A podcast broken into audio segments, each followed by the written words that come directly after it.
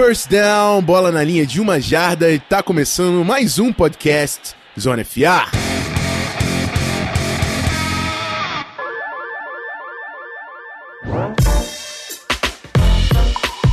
Sejam bem-vindos, amigos.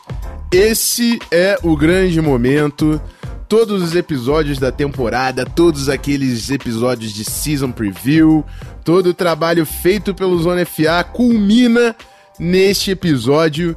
É Super Bowl Preview, amigos. É um grande momento, estamos muito felizes, ao mesmo tempo tem aquele lado, aquele lado ruim. Tá acabando a temporada, mas estamos aqui. E vamos destrinchar com muita calma e muito detalhe, do jeito que eu sei que o público do Zona FA gosta, esse jogão entre New England Patriots e Los Angeles Rams. E para tal, para concluir essa missão, tenho aqui comigo meus dois companheiros, a trinca oficial do Zona FA, começando por Guilherme Beltrão, o homem mais fofo dessa podosfera. Seja bem-vindo, amigo. Olá, meus amigos. É... é... enfim, você falou muito bem, né? Chegamos àquele momento um pouco paradoxal da temporada da NFL, que a gente torce para chegar, mas torce para ao mesmo tempo não chegar, porque ele significa outra coisa. O Super Bowl é o grande jogo, é o que a gente espera, mas quando acaba, entra aquele limbo, aquele universo de saudade que a gente sente, mas faz parte, né? Setembro sempre chega e é importante que a gente vai falar do jogo, vai destrinchar o jogo pra galera, tentar fazer com que as pessoas entendam melhor. E é isso, esse é o nosso objetivo. Vamos que vamos. E mais uma vez comigo, meu quarterback, Pedro Pinto, está na área. Tudo certo, amigo? Olá, Rafão, olá, Beltrão, meus queridos amigos ouvintes do podcast Zona FA. Chegou, né? Chegou a bendita semana do Super Bowl 53, né? O Media Day já rolou, os jogadores já estão falando um monte de coisa aí, as especulações já estão começando a partir daquelas apostas malucas em Vegas é, de se vai ser caro ou coroa, quem vai ser o primeiro a pontuar, quanto tempo vai durar o hino, essas apostas estão rolando já. E, cara, Super Bowl Sunday tá logo aí, é o melhor dia do ano. E, cara, eu tô ansioso, muito ansioso.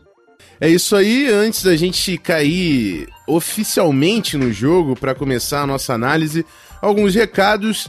Primeiro, o nosso clube de assinatura, você já conhece o picpay.me barra canal.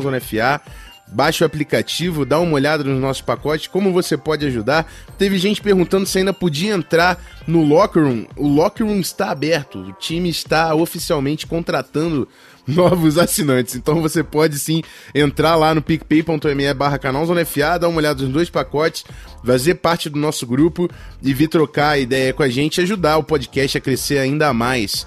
É, com a ajuda dos senhores, a gente é muito agradecido, com certeza, pelos nossos assinantes que confiam no nosso trabalho. E número dois, não menos importante, o evento apoiado pelo Zona FA, uma parceria Zona FA, Cervejaria Solteria e o Beer House 57, é, que fica na rua Capitão Salomão, número 57, no Humaitá.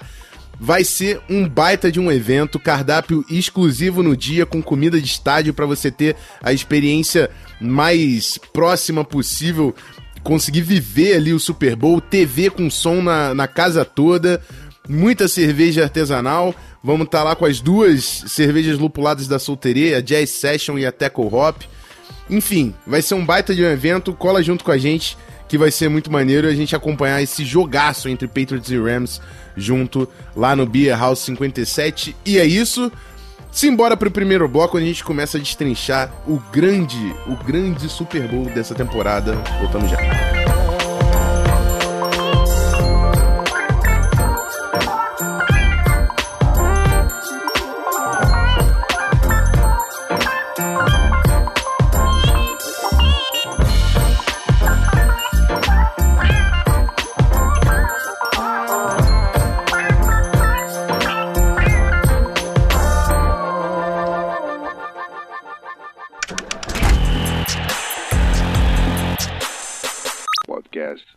FA.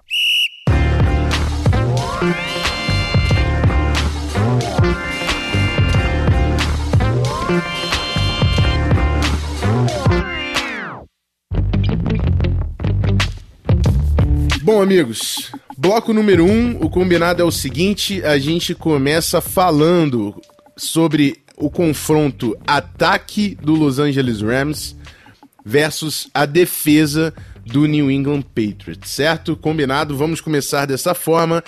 É, para passar um overall de ataque e defesa, a gente começando falando da defesa do New England Patriots em termos de pontos, ela foi a sétima defesa da temporada, levou 325 pontos, a sétima melhor marca de 2018.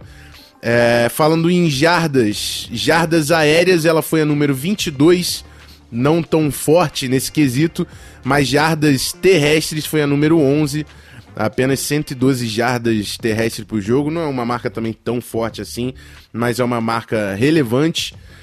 E aí, dando um contexto desse confronto que a gente estava fazendo, falando sobre o ataque do Los, do Los Angeles Rams, foi o segundo colocado em pontos, foram 527 pontos nessa temporada, segunda melhor marca da NFL. E aí, fazendo o mesmo equilíbrio, falando de jardas aéreas, foi o número 5 da NFL, com 281 jardas por jogo de passe. E a número 3 da NFL correndo com a bola, 139 jardas, e a gente está vendo o trabalho que o Rams está fazendo, mesmo com os problemas físicos que parece que o Todd Gurley está enfrentando. CJ Anderson sendo muito eficiente, e é claro que também passa pelo trabalho da linha ofensiva. E o esquema do McVeigh, que sempre foi muito eficiente também correndo com a bola. Esse é o cenário, e eu quero saber quem quer começar a destrinchar um pouco esse confronto do Super Bowl. Posso jogar a bola? Eu posso ir, posso ir. Posso então ir. vai. Bom, acho que um dos confrontos mais interessantes certamente será é, essa linha ofensiva né, do Los Angeles Rams com o box do Patriots, né, a linha defensiva com os linebackers. Porque uma coisa que a gente já viu, essa linha ofensiva do Rams, pessoal que está escutando os podcasts, lendo os artigos, tem um fato interessante também. Essa linha ofensiva jogou junto a temporada inteira. Ninguém se lesionou, não teve nenhum jogador faltando é, é, é, é partida os cinco titulares jogaram a temporada inteira. Foi o Andrew Whitworth, Roger Saffold, John Sullivan, Austin Blythe e Rob Havenstein, os cinco titulares juntos all season. O Rafão pode confirmar. Você ter os cinco titulares da linha ofensiva disponíveis a temporada inteira, número um, é uma raridade.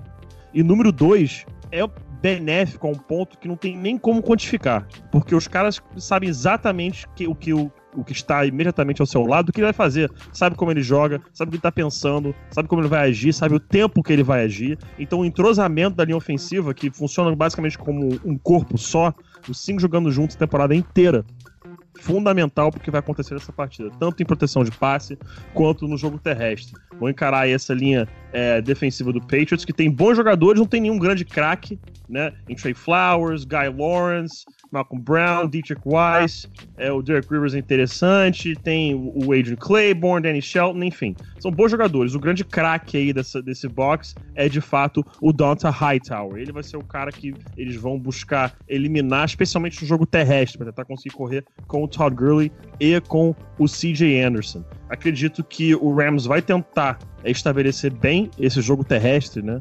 É, bastante, inclusive, com o CJ Anderson, que é um cara que, ele, até na entrevista dele do Media Day, achei bem interessante. Perguntaram do peso dele, ele falou: Cara, você pode falar o que você quiser. Que eu tô gordo, que eu tô parrudo, o que você quiser. Eu desafio qualquer um aí a entrar ali no buraco comigo, né? No buraco diz o gap, quando abrir a linha ofensiva, no mano a mano comigo e ver se me derruba. Desafio qualquer um aí a fazer isso. E realmente é o que, é o que adianta, cara. O porte físico do cara não, não, não, importa de nada nesse momento. Ele atropela todo mundo, é uma, é uma bola de boliche quando chega ali no goal line e pode ser um problema pro Patriots. É.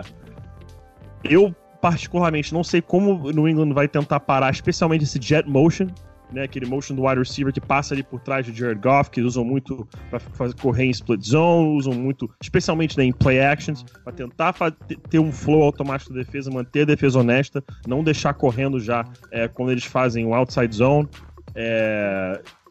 Eu, eu tô bem curioso para saber como que o Patriots vai adaptar isso, porque alguma coisa Bill Belichick sabe que a gente não sabe, que o cara é, não é à toa, o melhor é, técnico de futebol americano de todos os tempos. É, Tô curioso para ver o que ele vai fazer para tentar não anular, mas fazer essa defesa se adaptar ao jet motion e como isso vai influenciar a partida é, ao longo dos 60, talvez mais minutos de jogo. É, acho que o principal que no England tem que pensar é, cara, tem que ganhar no first step. Tem que ganhar no first step, tem que ganhar no primeiro contato, Porque essa linha ofensiva do Rams, se você entrar corpo mole é, do primeiro contato, os caras vão te dominar o jogo inteiro. Então acho que o England tem que buscar parar esse jogo terrestre do Rams, que por mais que o jogo aéreo seja é, muito interessante, por mais que seja, seja dominante, que ele seja criativo, esse time do Rams é um run first team. É um time montado no jogo terrestre. Se no England conseguir parar o jogo terrestre do Rams, que eu acredito que vai ser a preocupação número um do Bill Belichick, acho que esse jogo pode complicar para Los Angeles. Mas eu acredito realmente que a preocupação número um do Bill Belichick vai ser parar esse jogo terrestre. Porque se eles engatam no jogo terrestre, aí tem que começar a descer gente pro box. Começou a descer gente pro box, meu amigo. O fundo vai ficar aberto, aí vamos começar a fazer a festa. Beltrão, quer desenvolver mais sobre esse confronto nas trincheiras? É, sobre o confronto nas trincheiras, assim, acho que o PP já resumiu bastante, não vou ficar enrolando muito nesse tempo. Acho que é funda fundamental você ter ali ofensiva em conjunto a temporada inteira, e é uma raridade e um luxo que quase nenhuma equipe tem e teve, né? E a gente viu no Super Bowl do ano passado o quão importante foi a linha ofensiva do Eagles para o título do, do, da franquia de Filadélfia, justamente contra o Patriots, que era um time muito parecido com o que a gente está vendo esse ano. É, o que eu ia falar sobre essa, esse duelo defesa Patriots e ataque Rams é que assim, a gente sabe que o estilo de, do Bill Belichick de, de conter times adversários sempre foi é, escolher um, uma figura, né, uma unidade, uma figura, alguma, alguma coisa, algum ponto do ataque adversário e falar: bom, hoje você não vai jogar, hoje você tá fora. Né? E assim, é, o, o, o Belichick é mestre em fazer isso, é escolher, sei lá, no caso do Rams, a pergunta que fica é: quem vai ser o escolhido, né? Quem o Patriots vai tirar do jogo? Porque assim, o Rams é um time que até me arrisco a dizer, até a semana 15, onde o Todd Gurley estava voando inteiro na temporada, o Rams era um time que você contava muito com o próprio Todd Gurley para liderar a franquia, né? Tanto que até as discussões de MVP pro, pro Jared Goff que começaram a surgir no, no início da temporada foram abafadas. E muita gente chegou até a colocar o Todd Gurley como um possível candidato pela temporada que ele fez e pela importância dele no ataque de Los Angeles. E só que assim, depois que ele teve a lesão no joelho, a gente não sabe também como é que tá a questão dele fisicamente, é, a gente viu que o Rams teve resposta para a ausência dele, né, com o CJ Anderson. Eles conseguiram recuperar o CJ Anderson, que muita gente chamou ele de gordo, realmente, ele tá um pouco acima do peso, mas é até injusto você falar isso dele, porque isso não tem atrapalhado em nada no seu jogo, né, porque ele tem, tem, tem é, teve um papel decisivo nos playoffs, jogou muito contra o Cowboys, jogou muito bem contra o Saints, e o Todd Gurley, principalmente contra o Saints, foi um cara que não apareceu em campo. Então, assim, será que o Patriots vai querer tirar o Todd Gurley de jogo? Será que ele vai estar em condições de jogar? E aí, consequentemente, o Patriots vai tirar ele de, de jogo? Vai, vai fazer um game plan para anular ele? Porque, assim, o Rams já provou que consegue jogar sem o Todd Gurley. Provou que, que o ataque consegue caminhar sem ele. Então, assim, será que o, o game plan defensivo do Patriots vai ser focado em tirar o Robert Woods ou o Brandon Cooks de jogo? Que são dois alvos muito fortes é, no jogo aéreo. São cara que, caras que verticalizam o campo, que tem velocidade para destruir qualquer defesa. Então, assim, eu te, primeiro, a primeira questão, a primeira grande questão desse Super Bowl, eu acho que já é essa, essa parte da, do como vai ser a, a, a resposta do Patriots pro ataque do Rams. Como é que o Patriots vai se preparar para esse ataque? E o que o Pepe falou é verdade, cara. A, a linha ofensiva do, do Rams é, enfrentou o Cowboys, por exemplo, que tem uma defesa muito forte, que tem o DeMarcus Lawrence, que é um monstro contra o jogo corrido, por exemplo, e fez uma excelente partida, dominou as trincheiras e foi decisivo para vencer o jogo. Então, essa linha ofensiva do Rams é aquela que você não pode ficar de bobeira, né? E o Patriots tem, assim, e em relação agora ao pass rush, o Patriots tem um jogador no pass rush que é um cara que é muito bom, que é o Trey Flowers. Os, os outros jogadores da linha defensiva do Patriots não são grandes pass rushers. Então, acho que até, como o Rafa falou antes da gente começar a destrechar nas, nas estatísticas, até as estatísticas mostram, né, que a defesa do Patriots contra o jogo corrida é muito forte, ou melhor, é mais forte, né, do que contra um jogo aéreo, muito também pela falta de pressão e, e por não incomodar muito os quarterbacks adversários. Então, assim, essa, essa, esse matchup do, do que o Patriots vai fazer para parar, do que o Patriots vai escolher, na verdade, para parar o ataque do Rams é, e ver o que, como é que o Rams vai responder a isso é muito, muito interessante no jogo. Bom, é, eu vou continuar falando ali das trincheiras e depois eu passo a bola para o PP partir para a secundária, falar um pouco do jogo aéreo. Que primeiro destacando um, um fato, assim, a gente o Pedro falou, é, eu acho que a missão do Belichick nesse jogo, o foco do Belichick, vai ser parar o jogo terrestre do Los Angeles Rams. E aí eu queria dar uma referência do que foi em números o jogo do, do New England Patriots contra o Kansas City Chiefs.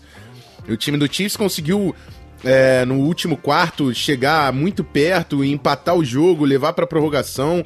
Foram 24 pontos do Kansas City Chiefs no, no último quarto e tudo mais, mas a posse de bola, o Patriots teve 44 minutos, é claro, isso conta a prorrogação, enquanto o Kansas City Chiefs teve só 21 minutos. A posse de bola foi toda do Patriots. Falando de jogo terrestre, você fala de posse de bola, você tem que acompanhar essa estatística com o jogo terrestre, onde você consegue controlar o relógio, gastar o cronômetro. O New England Patriots teve 48 carregadas, 176 jardas, 4 touchdowns terrestres. Um grande alerta aí já pro Wade Phillips, que vai ter que fazer um trabalho muito melhor, parando o Sonny Michel e parando todas as outras armas que a gente sabe que o, o Patriots sabe usar muito bem. Rex Burkhead, o James White, enfim. Mas agora vamos pro outro lado. A defesa do New England Patriots fez com que o Kansas City Chiefs, em 12 tentativas, corresse 41 jardas. A defesa do Patriots fez o Chiefs virar é, unidimensional. Então o Patriots sabia como o Chiefs ia machucar a defesa. E ele jogou em cima de, dessa perspectiva. É, isso vai acontecer. Eles vão querer machucar a gente com o Mahomes, com o jogo aéreo, porque o jogo terrestre nada vai entrar. O problema é que, quando o jogo ter terrestre não tá entrando, você teve um passe incompleto e, um, e, uma jogada terrestre que não funcionou, você já tá em terceira para 10, terceira para 8, terceira para 7, que é o que aconteceu muitas vezes com o Kansas City Chiefs. Jogada de terceira descida com conversão difícil, você tendo que converter descidas muito mais complicadas por não estar tá controlando a posse, a posse de bola e, e, o, e o avanço do campo. Então o Mahomes tendo que compensar. Foi uma compensação imensa pela falta do jogo terrestre, pela ineficiência total do ataque na primeira metade do campo. Então, duas chaves, observando a, a, a final de conferência. Isso é o Pedro já fez muito isso. A gente tem que a partir, partir dos princípios do que já aconteceu e saber o que, que a gente tem que fazer diferente. Primeira coisa que o Rams tem que tirar de aprendizado aqui. A gente tem que correr com a bola, é a nossa identidade, isso vai mudar completamente o jogo do Patriots em relação ao que foi com o Kansas City Chiefs. Segunda coisa, start fast. Meu irmão, tem que começar o jogo para bater pau a pau desde o início. É, é, vou te falar, o Rams não tem uma Holmes para compensar toda a, a, perda de tempo que o Chiefs teve nos três primeiros quartos. Foram sete pontos nos três primeiros quartos do Chiefs. É, o primeiro tempo são zerado, né? Exatamente. Em casa ainda, que era uma, que era uma coisa que era. Porque é, acabou que o placar escondeu um pouquinho que foi quão ineficiente foi esse ataque no primeiro tempo. Mas foi realmente assustador. A gente nunca viu o Chiefs nessa temporada ser tão anulado ofensivamente como foi contra o Patriots. Perfeito. Então, dois aprendizados que eu, como, como técnico do Rams, teria é: eu tenho que começar forte. O, o, Rams, se eu sou o Rams e eu ganho o cara coroa, eu ponho meu ataque em campo e eu vou fazer aquele drive que eu planejei na preseason, que era o meu drive letal. Eu vou fazer um touchdown nesse jogo. Eu vou abrir 7 a 0 e eu vou falar pro Patriots: o jogo agora vai ser diferente. Então, para mim, é duas chaves. É você começar rápido, você atacar rápido o Patriots, você botar o pé no acelerador, mostrar que não vai ser o jogo do Chiefs e correr com a bola, que também vai mudar completamente o cenário desse jogo. É, vou passar já a bola pro Pedro para falar um pouco mais sobre o jogo aéreo. Queria só destacar alguma coisa de matchups individuais. O Pedro falou da continuidade da linha ofensiva e com certeza isso é grande peça. Eu sempre falo em análise de linha ofensiva que não adianta você ficar falando de nomes. A linha ofensiva funciona como um todo. Mas eu vou quebrar essa regra aqui para falar do Trey Flowers. Eu acho que o Patriots tem que tentar ao máximo explorar o potencial do Flowers fugindo do Andrew Whitworth. Uhum, o, Andrew Whitworth, o, o Andrew Whitworth, pra mim, foi o melhor left tackle dessa temporada. É um cara muito forte em pass pro, correndo com a bola. Você colocar o seu melhor jogador ali é você desperdi desperdiçar um ativo importante pro time. Então a primeira coisa que eu faço, eu coloco o Trey Flowers pro lado direito da linha ofensiva para ele atacar o Havison e o Austin Blight. Porque o Trey Flowers também é muito bom jogando de three tech, é um cara que é muito agressivo com as mãos dá trabalho pro right guard e pro right tackle do Rams. Não tô falando que eles são peças fracas agora. Se você comparar com o outro lado, o Seffold e o Whitworth formam um lado mais, eh, superior dessa linha. Então quero colocar o meu playmaker no lado fraco da linha ofensiva. Acho que esses são os pontos, as análises que eu fiz de trincheira, falando do jogo aí, Rams e Patriots. E aí vamos abrir esse jogo, vamos. a- a- o arroz com feijão é ali. A gente falou da cozinha. E agora vamos falar da magia que acontece no Open Field. E eu quero que o Pedro comece aí falando um pouco desse, desse ataque, o desafio da secundária do Patriots contra esse ataque poderosíssimo do, do Los Angeles Rams. Tá. É, o que, que a gente tem que saber do Patriots número um? É, eles gostam de colocar o Stephon Gilmore basicamente numa ilha com o melhor recebedor do time. É, o que eles gostam de fazer com, com, com camisa 24. Né? Eles trabalhavam um pouco diferente com o Malcolm Butler, mas é, o Stephon Gilmore eles identificam quem é o melhor recebedor, colocam o Stephon Gilmore nele e permitem quem for o safety over the top a olhar basicamente mais pro lado que tiver o outro corner, seja uma Cordy, seja Jackson, independente de quem for, e às vezes até fazer, criar um double team automático, em outras só deixar ele basicamente olhando para aquele lado do campo. Eu, eu tô curioso para saber o que, que eles vão fazer, essa é a grande verdade. Eu, não- eu- eu fico indo e voltando, eu acho, eu acho que eles vão colocar o Stephon Gilmore no Robert Woods e vão double team o Cooks. Porque Stephon Gilmore no Woods, na minha opinião, é um ganho automático do Gilmore. Robert Woods tá fora do jogo se for ficar no mano a mano e, e- e em conceitos de profundidade, o que é que seja. Pra mim, Gilmore dominou esse cara. E botar um é, marcação dupla, digamos assim, né? Do Brandon, Cooks vai dificultar demais a vida dele. Você botar um corner marcando com help over the top, o safety por, por cima, vai dificultar a vida do Rams. E inicialmente esse é meu pensamento. Eu não sei se deixaria o Stephon Gilmore numa ilha com o Brandon Cooks. O Stephon Gilmore é muito bom, é um excelente corner. Eu havia dito, inclusive, que a melhor coisa que o Patriots fez foi se livrar do Butler e pegar o Gilmore, que é melhor que o Butler. Mas eu não sei se dá pra confiar o jogo inteiro, 60 minutos, do Gilmore numa ilha com o Brandon Cooks. O Brandon Cooks é muito rápido e não tem nenhum outro time, fora o Rams, que sabe o quão rápido ele é, como o Patriots, que ganhou um Super Bowl é, é, é, com. que teve, desculpa, o Brandon Cooks no ano passado do elenco. Eu nem lembro se ele tava no elenco do Super Bowl 51, acho que não. Não, tava não. Não tava, é, mas teve o Brandon Cooks o ano passado inteiro e sabe muito bem a qualidade que ele tem. Então eu acredito que esse possa ser o matchup que nós veremos.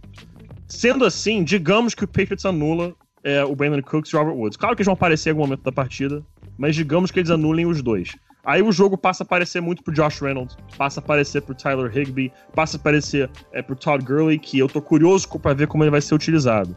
É, acho que eles vão ter que ser um pouco criativos com o Gurley, tentar trazer algumas coisas não diferentes, não fugir da sua identidade, uma coisa que a gente constantemente fala aqui no Zona FA. Você tem que criar coisas novas, você botar, né, wrinkles, né, no seu ataque. Tem, mas você não pode fugir da sua identidade, querer fazer um ataque completamente diferente, que aí vai criar um problema pra você é, na partida. Você não vai funcionar é, a longo prazo. Então eu tô curioso pra saber como isso vai é, andar.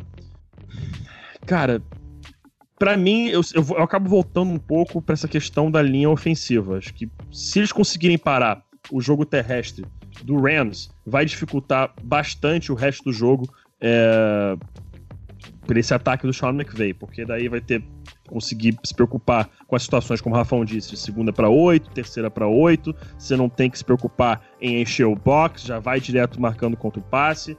O Jared Goff não é o Patrick Mahomes, excelente o Rafão ter falado isso. Jogou bem, muito bem contra o Saints, tá? Inicialmente vendo o jogo parecia que não. Fico com a impressão que não. Parei pra ver com calma depois, ele teve uns 4 ou 5 big time throws que tirou o, o- Rams de situações complicadíssimas na partida. É, mas realmente eu, eu, eu acredito que é um matchup interessante. O Bill Belichick vai trazer é, jogadas junto com o Brian Flores é, para confundir né, a mente do Jared Goff. Acredito que o que o Rafão falou também, de meu amigo, sair, cara, ganhei o coin toss, eu tô no ataque, eu quero entrar, eu quero pontuar primeiro. Você set the tempo nesse jogo é a coisa mais importante. Se você deixar o Patriots set the tempo, acabou. Você não ganha esse jogo. Tem que set the tempo, entrar, blowing the lid off, irmão, sentando o cacete em todo mundo. Esse tem que ser o pensamento do Rams. Tem que vir, eu, pa- particularmente, já viria no script pra começar o jogo, dentro das cinco primeiras jogadas, um shot play, down the field. Cara, é pra arriscar. É pra arriscar. Vamos arriscar. Entendeu? Ele- certamente o Sean McVay sabe as tendências do Patriots, sabe o que tá vendo. Incluir um shot play aí pra se cair na situação que ele quer, ele chama esse shot play. Se não cair, ele continua, segue adiante, vai com os scripts aí das 10, 15 primeiras jogadas. Mas eu incluiria um shot play em potencial para esse primeiro drive, porque se consegue um shot play para começar o Super Bowl, imagina se abre com um touchdown de 50 jardas ou algo do tipo. Beleza que é o Patriots, beleza que é o, o, o, o terceiro ano seguido que eles estão chegando no, no, Super Bowl, a quarta vez em cinco anos. Beleza que estavam em oito finais de conferência seguidas, mas qualquer jogador se sente abalar. Raros são jogadores que não se abalam com esses momentos. Tom Brady é um deles, é, mas a defesa do Patriots pode ser que sinta um pouco a pressão. Então, é, para mim, é basicamente isso o pensamento do Rams. Do lado do, do, do, do Patriots, eu volto a tocar na, na, na, nesse assunto, tem que parar o jogo terrestre. Se parar o jogo terrestre, vai dificultar demais o jogo aéreo pro Sean McVay. E eu repito, tô muito curioso para saber o que que Bill Belichick vai fazer com relação ao jet motion. Não dá para inventar algo totalmente fora de série, não vai fazer alguma coisa que ninguém tenha visto antes. Mas eu tô curioso para saber nas situações que ele sabe que vem aquela, aquele bunch formation no lado direito, com Robert Woods em motion passando atrás do, do, do Jared Goff. Quando ele sabe que vem essa formação, eu tô curioso para ver quem é que ele vai colocar para cobrir esse jet motion é, atravessando a formação, para quem vai ser o responsável para selar esse motion do outro lado. Isso é, é uma das coisas que eu tô mais interessado é, para saber. Mas acho que a chave desse jogo realmente, eu tô até me repetindo um pouco, é saber quem é que vai marcar o Brandon Cooks, que eu acredito que o double team vai nele e vão colocar o Gilmore numa ilha com os outros. E Todd Gurley vai, vai ter que aparecer nesse jogo. Todd Gurley acredito que possa ser uma força importantíssima no jogo aéreo nessa partida. Principalmente tá, é, com os screens. Belt quer desenvolver mais sobre esse segundo aspecto aí do confronto? É, só acrescentar um dado aqui que pode ajudar também a gente entender um pouco como é que funciona a defesa do Patriots. O Patriots é o time que mais usou man coverage na temporada regular. 59,8% dos snaps defensivos do Patriots foram marcação homem a homem. E assim, vai ser, vai ser interessante ver como é que esses Patriots vai marcar homem a homem as, os dois alvos que, que o Rams tem em relação à velocidade, né? O Brandon Cooks, principalmente, ele é mais rápido que o, que o Robert Woods, que não é um demérito do Robert Woods, né? Poucas pessoas no mundo talvez são, tão, são mais rápidas que o Brandon Cooks. É, a gente vai ter que ver como é que vai responder. Eu não sei se o, se o Patriots vai colocar o Gilmore no Brandon Cooks, no Robert Woods, não. Eu acho que vai ser o contrário. Até porque essa questão é, que o PP falou, de começar o jogo com uma, com uma big play, tentando uma jogada no fundo, eu acho que o Patriots já deve estar prevendo isso. Porque, assim, eu, eu acredito que seja um, não sei se eu vou dizer um senso comum, porque não sei se todo mundo tem essa mesma opinião, mas é, eu vi muitas pessoas falando que o Rams precisava fazer isso, e eu imagino que o Patriots, melhor do que todos nós, se prepara tão bem para um jogo. Então acho que o Patriots deve estar preparado para isso, e acredito que por estar preparado para isso, não vão deixar o Brandon Cooks com outra marcação. É, acho que mesmo com uma marcação dupla é, de, de dois jogadores, né? Porque dupla de três jogadores não dá. Até com uma marcação dupla do, da defesa do Patriots em cima do Brandon Cooks, eu acho mais seguro colocar o Stephon Gilmore, né? Que for first team all pro, e que quando consegue é, ir bem na partida, a defesa do Patriots toda vai muito bem. É um, ele, ele é meio que um termômetro dessa defesa. É, na, no jogo contra o Chargers, por exemplo, na única vez que ele falhou é, o Keenan Allen conseguiu pegar ele numa, numa, num double move, foi touchdown do Chargers. É, depois ele também voltou a jogar muito bem. Enfim, acho que essa, esse matchup da defesa em, zona, em, em marcação homem a homem do Patriots contra o Rams vai ser bem interessante. E sobre o Todd Gurley, se ele tiver 100% no jogo, eu acho que a, a, o que o PP falou faz muito sentido. A questão dele, a, a, importância dele no jogo aéreo, né, recebendo esses screen passes que o Rams tanto gosta, vai ser ainda mais importante. E assim, o Patriots tem jogadores que defendem muito bem essa, esse tipo de jogada. Tem o Patrick Chung, tem o, o, o Kyle Van Noy, tem o Delta Hightower, que são três jogadores de muita qualidade, é, principalmente o Hightower, né, que eu acho que é um dos melhores, se não o melhor jogador dessa defesa. É, então, assim, é, essa vai ser um matchup muito interessante também, ver como é que o Todd Gurley vai ser utilizado. Ele não está no injury report, né? Inclusive, uma informação: a gente está gravando o podcast numa quarta-feira, né? São hoje é quarta-feira, nove e meia da noite. A gente está gravando o podcast aqui e saiu uma informação nessa quarta-feira de que o Malcolm Brown, o defensive tackle do Patriots, entrou no injury report, né? Ele teve participação limitada no treino, né? Não sei até que ponto. Acho que acredito que por ter sido limitado não deve ser tão grave a lesão, não deve ser tão preocupante a lesão, mas estou falando do injury report para falar que o Todd Gurley não está reportado no injury report do Rams. Então, assim, acredito eu que o Todd Gurley esteja 100%. Ele foi é, se você pegar o número de, de snaps que ele jogou ofensivamente pelo Rams desde que ele teve a lesão no joelho, foi muito pouco. Então ele tá descansando há muito tempo. Já teve duas semanas no último jogo do, do Rams ao Super Bowl. Então acho que o Todd Gurley vai estar 100% para o jogo. E ele 100% vai ser fator determinante para esse jogo aéreo do Rams, já que ele é um cara super utilizável e utilizado nessas situações de screen pass, passe, até passes curtos na, na flat. É, vamos ver como é que, vai, que o, que, o, Rams vai usar ele. Mas essa, essa, esse matchup da velocidade do Brandon Cooks e do Robert Woods contra a defesa em, é, homem a homem do Patriots é outra muito interessante para a gente ver. Será que o Patriots, como o Pepe falou, vai manter o que vem fazendo, né? vai manter sua origem, sua, sua, seu estilo de jogo defensivo, ou vai tentar uma marcação em zona, algo maior, é algo que não está tão acostumado a fazer em relação ao que faz em marcação homem a homem. É interessante a gente ver também como é que isso vai ser feito. Bom, é, Belt e Pedro já falaram bastante sobre esse, esse confronto da secundária e o, o lado aéreo de, do, do, da defesa do Patriots contra o ataque do Rams. Eu só vou concluir puxando até a análise feita pelos dois. É, esse ataque que é executado pelo Sean McVay que vem de Mike Shanahan já, e já foi executado também pelo próprio Gary Kubiak. A estrutura, né? É óbvio que o McVay deu novas nuances para esse ataque, mas a estrutura é um ataque que o jogo aéreo depende e muito do play action. Muito do play action. E a gente falou, o Pedro destacou, até falando sobre esse confronto aéreo, ele falou da importância de fechar o jogo terrestre. Não é querer ser repetitivo, é que realmente, se o Patriots conseguir parar o jogo terrestre e evitar o misdirection, que é, é o, o jet, o jet que o, o, o Pedro destacou, que o, Robert Woods passa por trás, o próprio Brandon Cooks, que também tem muita velocidade. Porque isso é o que o McVeigh faz. O McVeigh vai fazer você se preocupar com Todd Gurley, vai fazer você se preocupar com CJ Anderson, vai fazer você se preocupar com Brandon Cooks, com Robert Woods, com o próprio Josh Reynolds em velocidade no backfield, vai fazer você se preocupar com tudo isso para ele puxar um play action e a porra do Josh Reynolds, que era o slot, fazer uma wheel route e sair sozinho lá no fundo. Esse é o, o shot play que o Pedro falou do McVay, provavelmente vai ser assim. Não vai ser uma empty formation, o, a defesa do Patriots sabendo que os caras vão pra passe e passar. Não vai ser isso. Vai ser provavelmente um, um, um jet sweep, um, o cara vindo na velocidade no, no backfield, fake no cara pra fazer um bootleg, sair na wheel route e a defesa confusa perder essa rota no fundo. Isso é o que o McVay tenta fazer.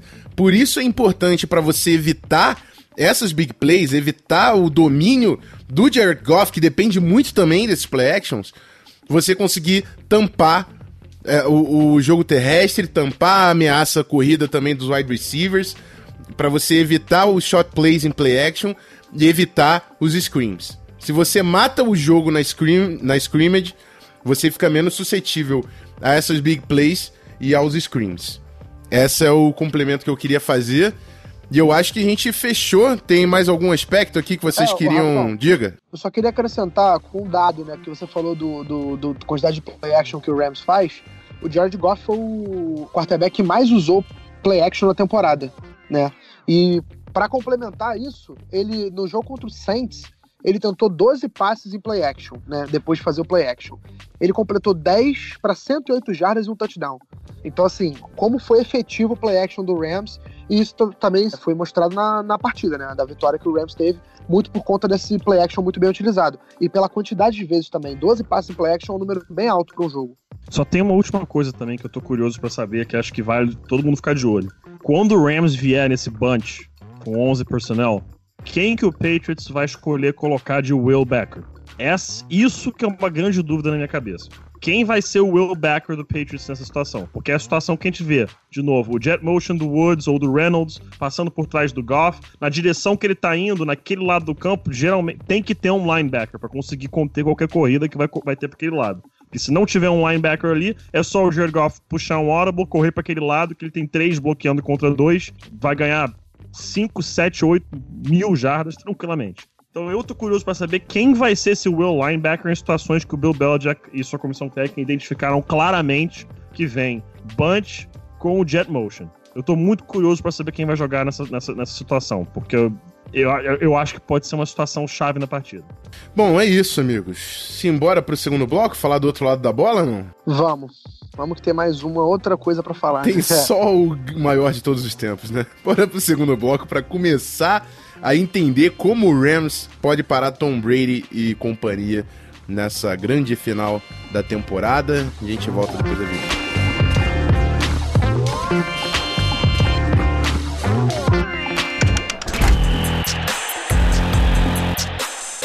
Podcast Zona FA.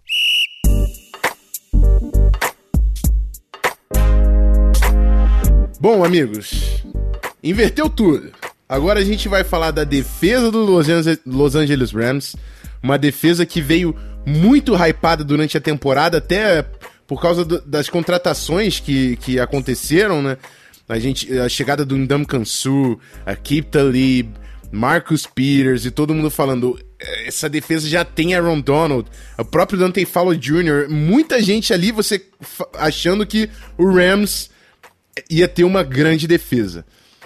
O Rams teve uma boa defesa. O Rams não teve a defesa extremamente dominante. O Aaron Donald é o Defensive Player of the Year. E se você tira o Aaron Donald dessa defesa, o Rams tem muitas dificuldades. É claro que fazer isso com qualquer time chega a ser injusto, né? Você tirar a melhor peça da, do elenco.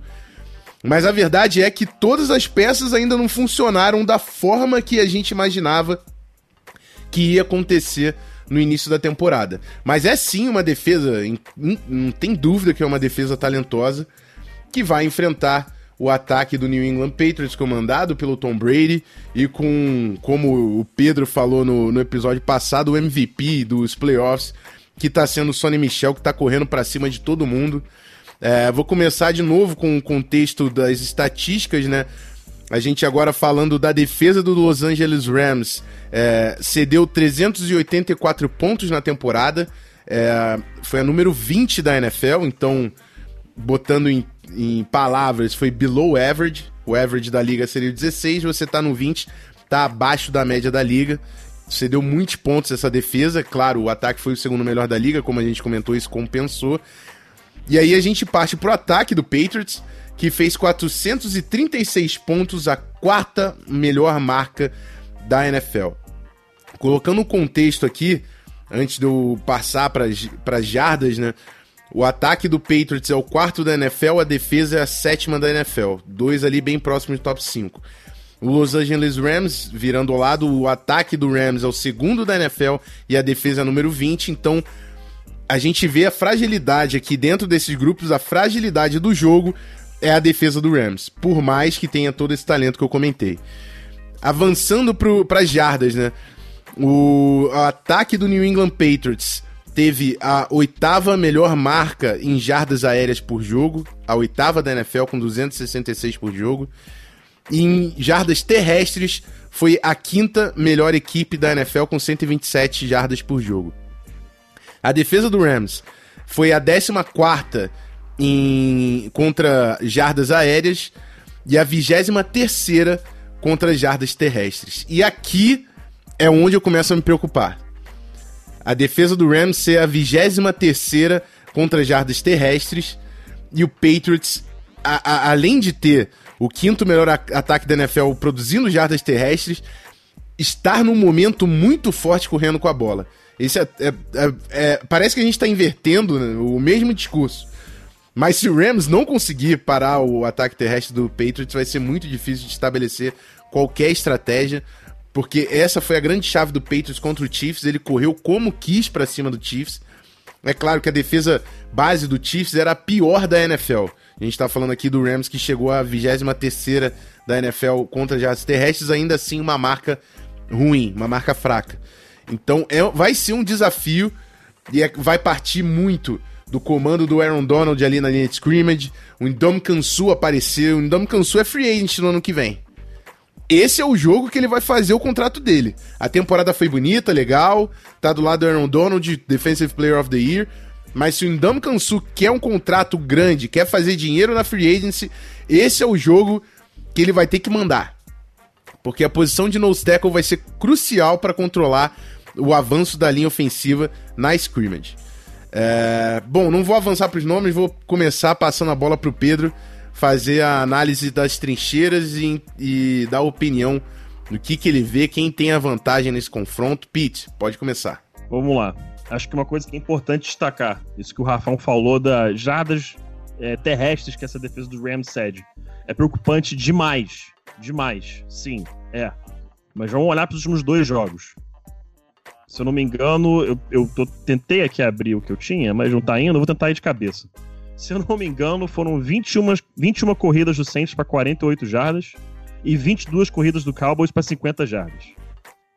A defesa terrestre do Rams apareceu quando mais precisava, nos playoffs. Apareceu quando tinha que botar né, a pauta na mesa.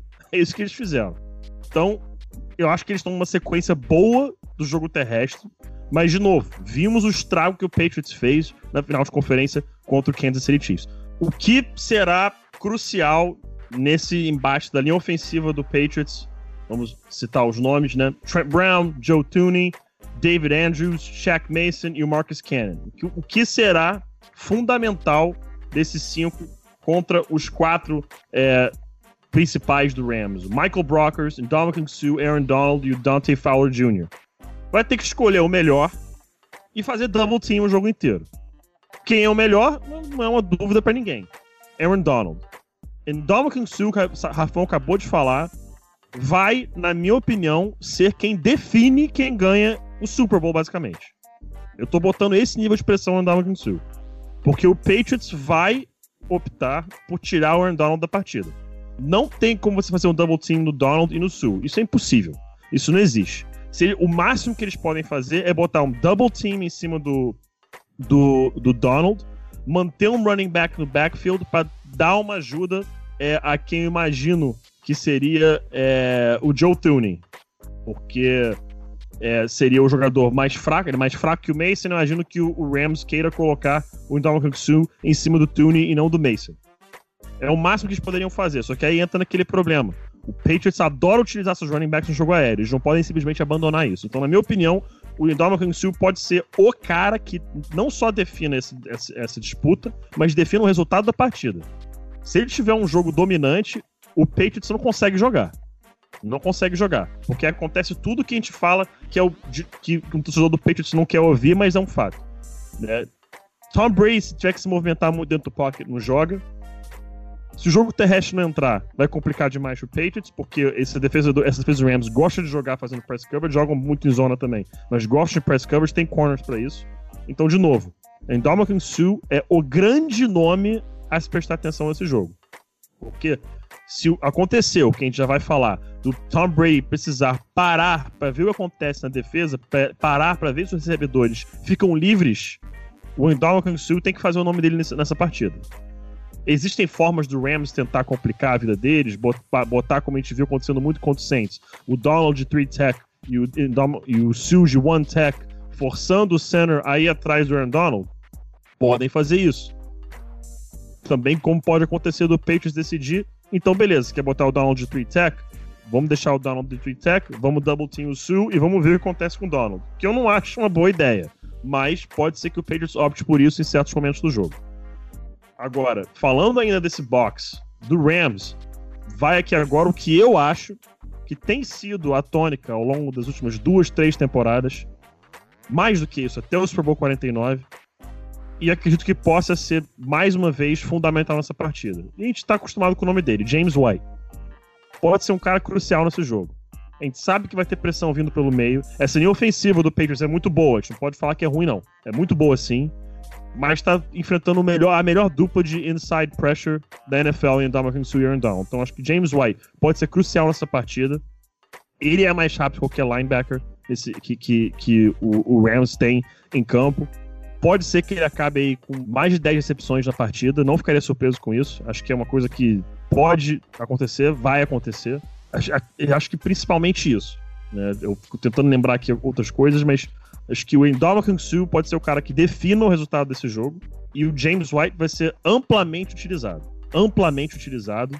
especialmente situações de segunda e média distância, terceira e média distância. Acho que o James White é um cara para ficar muito de olho, porque ele vai ser uma válvula de escape desse backfield. Ele é mais rápido que o linebacker que tem em campo e o Tom Brady não vai ter, eu pelo menos acredito isso, não vai ter confortavelmente dois segundos e meio, três segundos toda jogada. Não vai ter. Não vai ter. A gente vai falar já já um dos motivos pelo qual, né, quando for pro jogo aéreo, mas eu acredito que são esses fatores. Ndamukong Suh e James White, um de cada lado, podem ser os caras que definam aí o resultado da partida, mais é, ênfase no Ndamukong Suh. Bom, antes de passar a, a voz pro Belt, ouvindo o Pedro, eu fiquei com receio também do pessoal, a gente tá sendo muito técnico e o pessoal pode acabar se perdendo. Primeiro pedido... Opa, obrigado, pro... obrigado, Rafael. É, primeiro pedido que eu vou fazer pro Gui é a gente colocar uma ilustração do Jet Sweep para o pessoal que tiver acesso lá ao Medium conseguir entender o que, que a gente está falando, que é a movimentação do wide receiver quando saiu da lateral, a, se aproximando do quarterback e sendo uma possibilidade de ameaça no jogo terrestre. É, isso foi muito falado na, quando a gente estava falando do ataque do Rams, que utiliza muito essa estratégia. Segundo ponto que eu quis falar, porque o Pedro desenvolveu muito sobre Aaron Donald e Ndam Kansu. One Tech e Three Tech. One Tech é quando o, você está designando o nose tackle. O jogador vai ficar entre o center e o guard. Ele vai ocupar o gap A. Quando você fala de three tech, esse cara vai ficar no ombro de fora do guard, ocupando o gap B. Então, o three tech é um cara que vai estar tá um pouco mais afastado do center, e o one tech é o cara que vai estar tá colado com o center entre o center e o guard. Você sempre vai ter um, sempre não, mas a maioria das vezes você vai ter um jogador normalmente também mais pesado, segurando esse gap A, que é mais crucial, você provavelmente vai ter uma dobra ali do center e do guard, e um jogador um pouco mais agressivo e mais, mais atleta, mais rápido, de tech para dar trabalho no guard que vai estar tá em um contra um. É, enfim, tentei dar uma ilustrada, eu sei que é difícil às vezes acompanhar, e é por isso que a gente também tenta incentivar tanto o pessoal que ficou em dúvida a mandar a pergunta também, pra gente fazer o bloco de perguntas e respostas que não teve nesse programa, mas retorna no próximo e a gente conseguir esclarecer mais alguns pontos é, do esporte, né? Belt, pode continuar, amigo. É, uh, acho que, assim, tem duas estatísticas que eu gosto de dar para essa partida. É, a primeira delas é: o New England Patriots está 11-0 em pós-temporada quando o running back corre para mais de 100 jardas. Desde que Belichick e Brady assumiram a. O, o, é, quer dizer, assumiram não, né? Mas desde que Belichick e Brady estão é, em New England. 11-0 quando o running back, em pós-temporada, quando o running back passa pra, corre para mais de 100 jardas. E assim, a gente viu o quão importante foi o jogo corrido para o Patriots, principalmente contra o Chiefs, mas também contra o Chargers. É, ou seja, na, na pós-temporada. Outra estatística que eu quero dizer é que o Tom Brady não foi sacado na pós-temporada. Tá? O Tom Brady não foi sacado. E, e, pior do que isso, o Tom Brady não foi sequer muito pressionado. Tem alguns lances o Tom Brady foi pressionado, mas assim, se você pegar os dois jogos que, que o Patriots jogou na pós-temporada, nenhum dos dois jogos você pode dizer que o Brady foi incomodado. Ele pode ter sido incomodado numa jogada ou outra, mas não foi, não foi incomodado no jogo é, como um todo. Então, é, muito porque, primeiro, o Patriots é um jogo de passes muito curtos é, e passes rápidos. Segundo, a linha ofensiva do Patriots faz um trabalho muito bom. E terceiro, ninguém solta a bola na NFL mais rápido que o Tom Brady. Ninguém é, consegue encontrar, ninguém tem uma facilidade de leitura, né? Ninguém tem um football IQ tão bom quanto o Brady para achar o seu alvo rapidamente e para se livrar da bola, né, no bom sentido, né, fazer o passe tão rapidamente quanto o Brady. É, e essa, essa, bola pode ir para o Julian Edelman, essa bola pode ir para o Rob Gronkowski, essa bola pode ir para o James White. Inclusive, eu acho que esse é o cara que o PP. Eu, se eu começasse a falar, se o PP não falasse primeiro, eu ia falar exatamente o que ele falou em relação ao James White. Ele é o grande é, X-Factor desse ataque do Patriots. Porque ele já, já mostrou em um Super Bowl quão importante ele pode ser. Porque ele foi o cara do Super Bowl 51, onde o Patriots venceu o Falcons. Ele. É, e, e, e, contra o Chargers, por exemplo, ele teve 15 recepções. Esse número é absurdo pro running back, gente, playoff. Foram 15 recepções contra o Chargers. Ele também foi decisivo contra o Chiefs. É, o, o Belichick é tão gênio que teve duas situações que eu me lembro, deve ter tido mais, mas de cabeça eu lembro de duas situações onde o James White estava sendo utilizado uma terceira para três é, em shotgun do lado do Brady. E ao invés de, de o Patriots ir para passe, o Patriots utilizou o James White como corredor, porque na verdade ele é um running back. Né? E então ele também pode aparecer em situações de terceira para poucas jardas, correndo com a bola para surpreender o, o, Los Angeles Rams, que, tam, que o PP lembrou muito bem de, de da pós-temporada para cá, é uma defesa completamente diferente contra o jogo corrido, e enfrentou é, três running backs fantásticos, né? Que é o Ezekiel Elliott, o Mark Ingram e o Alvin Kamara. É, e o mais impressionante dessa, dessa defesa do Rams contra o, é, foi contra o Saints, porque o Saints abriu 13 a 0 no placar, então era natural que o time conseguisse, conseguisse não, era natural que o time é, tentasse impor o jogo corrido e não conseguiu impor o jogo corrido em cima do Rams, porque o Rams mostrou muita força na defesa do jogo terrestre nesse jogo. Porque contra o Cowboys ficou, o Rams conseguiu sempre ficar dominando o placar e dominando o relógio. Então o, o, o Cowboys abandonou, entre aspas, o jogo corrido depois de um tempo. Contra o Saints, apesar do jogo ficar muito parelho, quando o Saints tinha uma vantagem no placar, ali era a hora do Saints abusar do jogo corrido. E o Rams conseguiu parar, porque se o Rams não conseguisse parar ali, um abraço. O Saints ganharia aquele jogo na maior tranquilidade. Então, assim, é, o grande matchup vai ficar entre o. Ah, outra coisa também. O, o Brady solta a bola muito rápido. O Brady tem alvos e um game plan montado para soltar a bola rápido. Mas tem algum cara na NFL que chega rápido ao quarterback, o nome dele é Aaron Donald.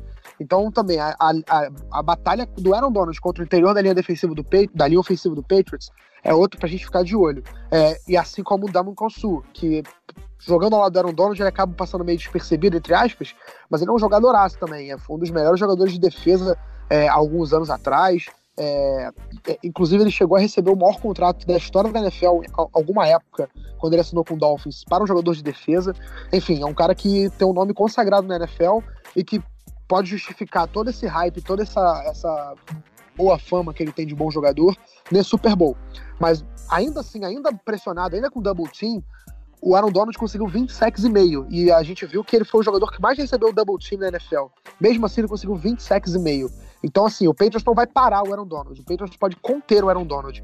O que o Patriots pode fazer para diminuir o impacto do Aaron Donald no jogo é o que eu falei. São passes curtos, rotas curtas, é um jogo rápido e o Brady solta a bola muito rápido da mão. Então, assim, se o Brady não foi incomodado, se o Brady, Brady permanecer intocado no jogo, intocável no jogo, vai ser um dia longo pro Rams. E o que o Rafão falou sobre o Rams de terceiras descidas longas, eu acho que é ainda mais difícil pro Patriots isso. Se o Patriots parar de. Se o Patriots não conseguir estabelecer o jogo corrido e entrar numa situação de terceira para sete, terceira para oito, aí você vai entrar. Aí é a hora do pass rush brilhar, certo? E aí a hora que o Aaron Donald, o Damon Consu, o Dante Fowler Jr., o Dante Fowler que conseguiu inclusive uma jogada importante no Super Bowl, né? Na, na final de conferência. Foi ele que fez a pressão no, do Drew Brees para ele ser interceptado com, é, na prorrogação. Foi ele, foi ele que conseguiu vencer os bloqueios e chegar no Breeze e forçar um passe errado do Breeze. Então, assim, só que o Patriots, na minha opinião, não tem tantos alvos é, para esticar o campo da mesma forma que o Rams tem, numa situação de terceira para 10, 9, enfim, até mais, em caso de perda de jardas correndo com a bola. Então, acho que o, o que o Rafão falou pro Rams de terceiras descidas longas, eu acho que pro Patriots ainda é pior que eu acho que o Patriots tem menos respostas para dar ao Rams é, nessa situação de, de terceira para mais de 5 e 6 jardas. Enfim, meu ponto é: o Patriots precisa estabelecer o jogo corrido e precisa proteger o Tom Brady e evitar que o Aaron Donald se torne um cara decisivo no jogo. Né? A ausência do Aaron Donald tem que ser decisiva e não a presença dele. Para mim, o, o, fator, o fato principal desse ataque do Patriots para vencer o jogo e ajudar o Patriots a vencer o jogo é isso. E o, e o destaque desse ataque é, pro jogo, o cara que pode ser o X-Factor desse time é o James White, sim. Bom, é, eu vou avançar essa análise até já partindo por um pouco do que eu espero no jogo aéreo. É, eu tô completamente de acordo com o que o Beltrão, que o Pedro falou, de tirar o, o ritmo do Tom Brady. O Tom Brady é um dos caras que tem que solta a bola mais rápido da NFL e isso a, acaba com um dos grandes elementos da defesa adversária, que é o pass rush.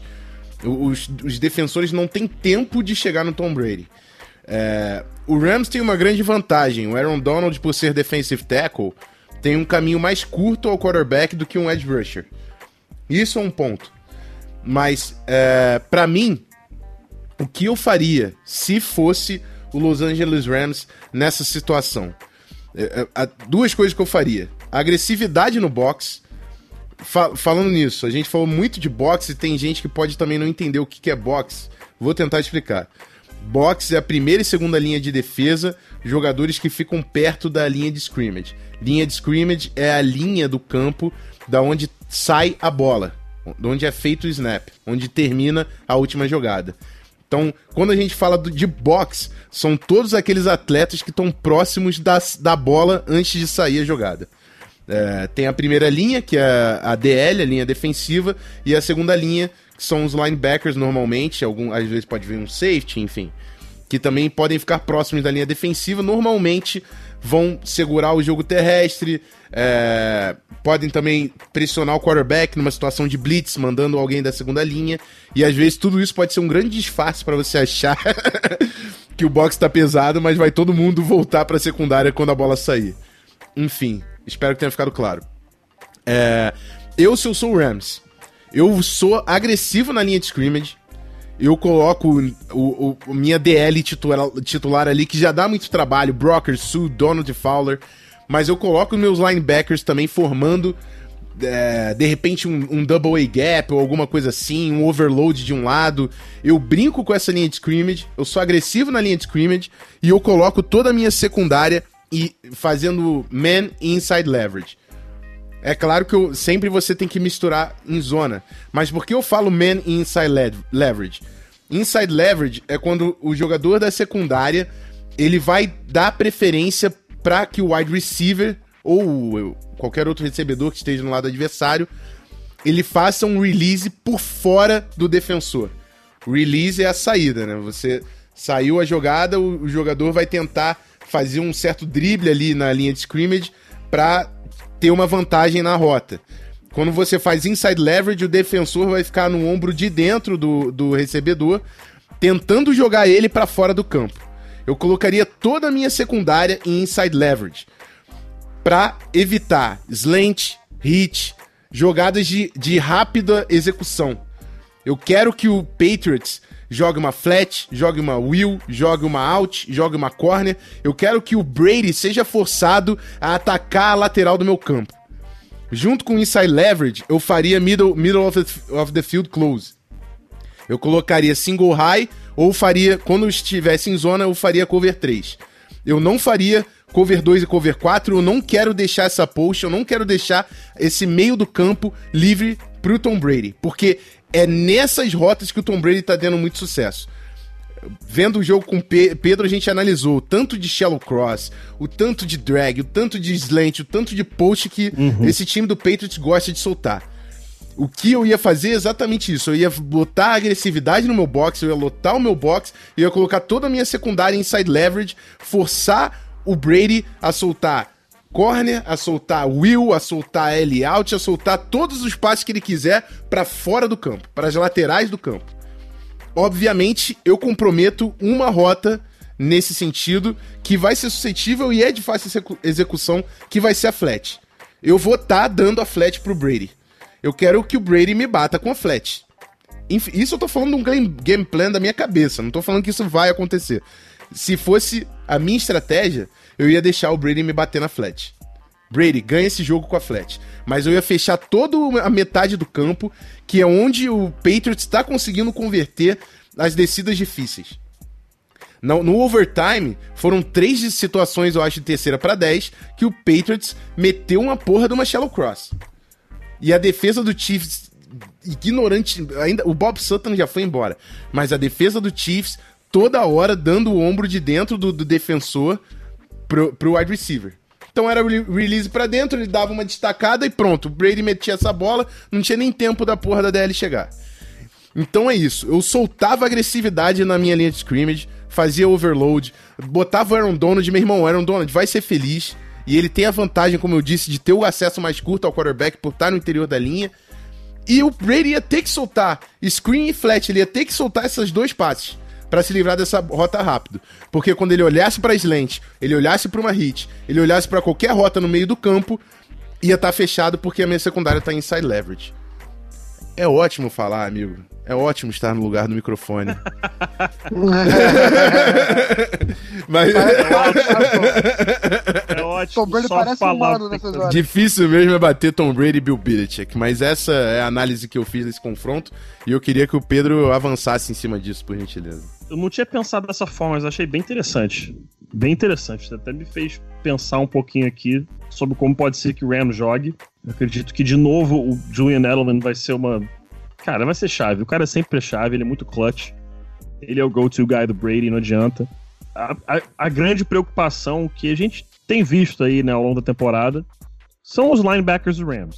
É, todos os setores, tanto do ataque quanto da defesa, acho que é o setor mais fraco da equipe. São os inside linebackers, especialmente falando. Né? Se for olhar aí, Samson Ebukam, Corey Littleton, o próprio Mark Barron, eles têm jogado bem na temporada.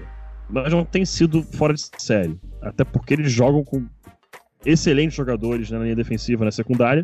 Então, eles não, não se pede que eles sejam os craques desse time. Mas é o que consideramos, né? Muitos de nós consideramos o ponto fraco dessa defesa do Rams.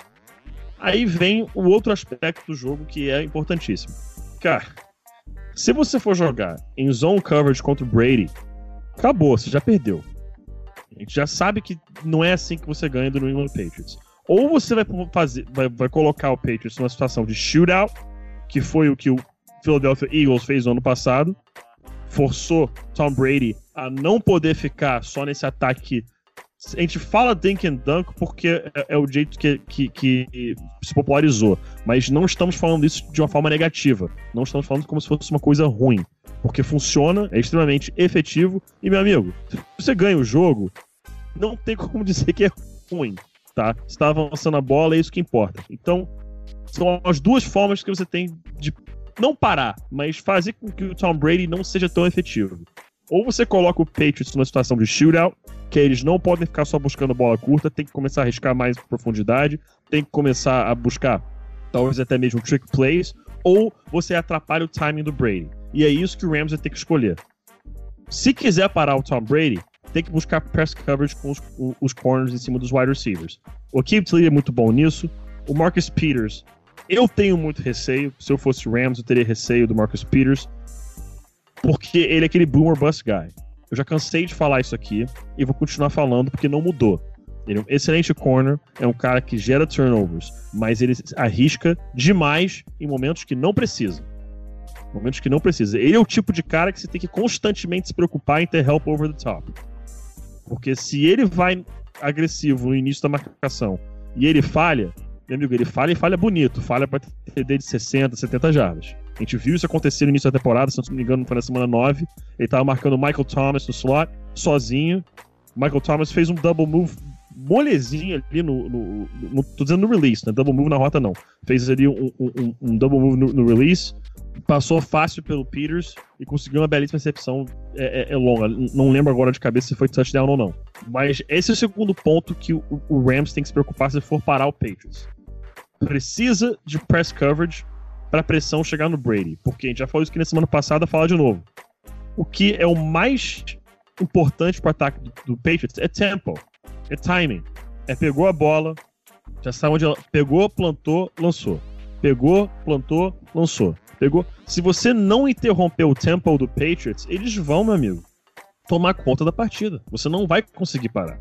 Você tem que press the, the wide receivers, você tem que fazer com que eles não possam sair na rota no tempo que eles querem, que eles cheguem no ponto necessário atrasado, porque toda rota tem um ponto pré-determinado que o wide receiver tem que chegar. Ele tem que chegar naquele ponto do campo em tanto tempo para conseguir é é, é, é, é, executar o conceito da forma correta. Por isso que tem aquela história do Bill Powen. Falava, olha, o wide receiver pode ser o cara que for, pode ter a qualidade de jogo que for, mas se ele correr mais lento que 4.55 no combine, pra gente ele não serve, porque ele não vai chegar no ponto do campo que a gente precisa que ele chegue a tempo. Então pode ser o melhor wide receiver do draft.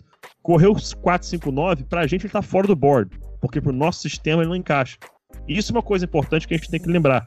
Por isso que a gente olha pro Patriots e a gente vê wide receivers que às vezes não, não são super craques de velocidade. Você vai ver o próprio Julian Edelman, não é o cara mais rápido em campo. Mas você vai ver é, o Matthew Slater, talvez não seja o cara mais rápido em campo. Chris Hogan, não é o cara mais rápido em campo. Philip Dorsett é rápido, Aí você começa a olhar já um pouco os outros. Quando tinha o Brandon Cooks, era muito rápido. Mas o Patriots foca nos quick shifty guys. Caras que no curto espaço de campo conseguem se movimentar com muita velocidade e muita agilidade. É isso que o Patriots foca. E nesses caras você tem que ter o press coverage para conseguir parar. Press coverage agressivo mesmo, para interromper, porque a partir do momento que o Brady pega essa bola, planta, olha pro ponto que ele quer jogar e o cara não chegou no ponto dele ainda, não tá livre ainda, aí você começa a conseguir parar esse ataque. Que aí o Brady sabe que a pressão tá chegando, ou ele tem que forçar essa bola de uma forma que ele não quer forçar, num cara que de repente não, não tá livre, ou ele tem que buscar uma outra opção. E a partir do momento que, que bate dois segundos e tá tentando procurar outra opção, Aaron Down, Dominican Sue, Michael Brockers, Dante Fowler Jr. estão chegando. Do lado do Patriots, o que, que eles vão ter que fazer? Já falamos aqui antes. James White, esse cara vai ser chave. Running back não sofre press coverage, meu amigo. Running back já tá no backfield. O cara faz o que ele quiser e é isso aí. James White é fantástico no jogo aéreo. O Sonny Michel pode ser bem utilizado. O Rex Burkhead pode ser muito bem utilizado. Cordero Patterson, a gente já viu algumas vezes no backfield, pode ser muito é, é, utilizado também. Acredito que esse pode, possa ser um aspecto bem interessante. Outras coisas, motion. Você ter motion. O Rams faz isso bastante. Não, o Patriots pode fazer também. O que, que o Patriots fez em overtime contra o Chiefs? Que a gente cansou de ver, a gente cantou inclusive a jogada. Alinhou é, o, o Edelman aberto na parte inferior da tela. Todo mundo já sabia. Ele vinha em motion e ia sair o snap assim que ele tivesse posicionado atrás do slot receiver, que eu não lembro quem era no momento. Ele chegou atrás do slot receiver, saiu o snap. Ele tá o quê? Ele tá protegido. Ele tava stacked antes da, antes da jogada sair. Ele saiu, formou um pick play natural, criou espaço para ele. O Patriots ama, ama, ama de paixão fazer esse tipo de pick play pro Edelman. Ama fazer esse tipo de jogada. Criar espaço pra um cara que eles sabem que se botar um corner grande e agressivo nele, ele não vai conseguir sair. Então acredito que essa possa ser uma chave no jogo aéreo do Patriots. Criar esses pick plays naturais, coisa que todos os times da NFL usam, mas Patriots gosta de utilizar também. Utilizar muito esse passe saindo do backfield. E se eu sou o Rams, eu não sei se pode dar muito certo, tá? Porque, de novo, é, eu, eu, eu, vou, eu vou recorrer de novo ao blooper que o Broncos teve em 2015. Tinham três corners que sabiam fazer press coverage muito bem. Muito bem. Então isso realmente funcionava. No caso do Rams, não é exatamente assim que eles jogam. Não é o mesmo sistema. É o Wade Phillips, é. O jeito que a defesa joga é muito parecido. É, tem o Keep Sleep? Tem, mas não é a mesma defesa. Eu não acredito que ele vai utilizar press cover o jogo inteiro. Acho que ele vai utilizar em situações que eles sabem que o Tom Brady vai buscar esse passe para 5, 6, 7 jardas. Vão vir com press coverage, sabendo que ele vai ter que esperar o cara ficar ali e vão confiar em Aaron Donald, Dominican Sue e essa turma para conseguir chegar em cima. Já o Patriots, de novo, passe no, saindo do backfield, motions para conseguir, nessas situações em que sabem que vem o press coverage, tirar recebedores da situação de press coverage, ter formações em stack e tudo mais para conseguir bater essa defesa dos Rams. Bom, só para é, destacar, o Pedro falou de, que, dos corners em press coverage. Quando eu falei daquela teoria do inside leverage para você tirar essa iniciativa do, do Brady, é, fazer ele demorar mais, quebrar o ritmo dele, os corners precisam estar em press coverage. A gente precisa ver a Kip Talib e Marcus Peters com a mão nos recebedores sempre, fazendo bump na linha de scrimmage. A gente, é, é, o Rams precisa quebrar esse ritmo. Precisa fazer as jogadas demorarem mais do que o previsto para assim permitir com que a, o, o, a linha defensiva o, e algum linebacker em blitz, enfim, cheguem no, no Tom Brady. É, Belt, você tem alguma coisa para adicionar aqui desse lado da bola? Cara, acho que o PP já falou bastante e bem, né? Não é só falar bastante, né? Tudo que eu falar aqui vai ficar na mesmice. Só queria, mais pra frente a gente vai falar de outros fatores pro jogo, né? Aí eu coloco mais algumas coisinhas, mas por enquanto tá tudo certo. Mas a gente pode partir, né? A gente fechou, fez um resumão aí dos dois lados. É. E agora a gente vai partir para conclusões em cima de tudo isso que a gente falou, as conclusões e palpites, que ninguém vai fugir também. e aí eu deixo você começar, Belt. Eu quero que você faça aí a sua conclusão. Você falou de outros aspectos e já termina depois com o seu palpite pro, pro jogo de domingo. É, assim, os outros, o outro aspecto que eu ia citar é a experiência, que vai contar muito nesse jogo, contra a inexperiência, né? Do time do Rams, só dois jogadores jogaram Super Bowls. E assim, a gente pode forçar a barra falando dois, né? Porque o, o, o um, os dois do Rams são Keith Talib e Brandon Cooks. O Brandon Cooks jogou o Super Bowl, mas ele saiu com uma concussão, se eu não me engano, no primeiro tempo.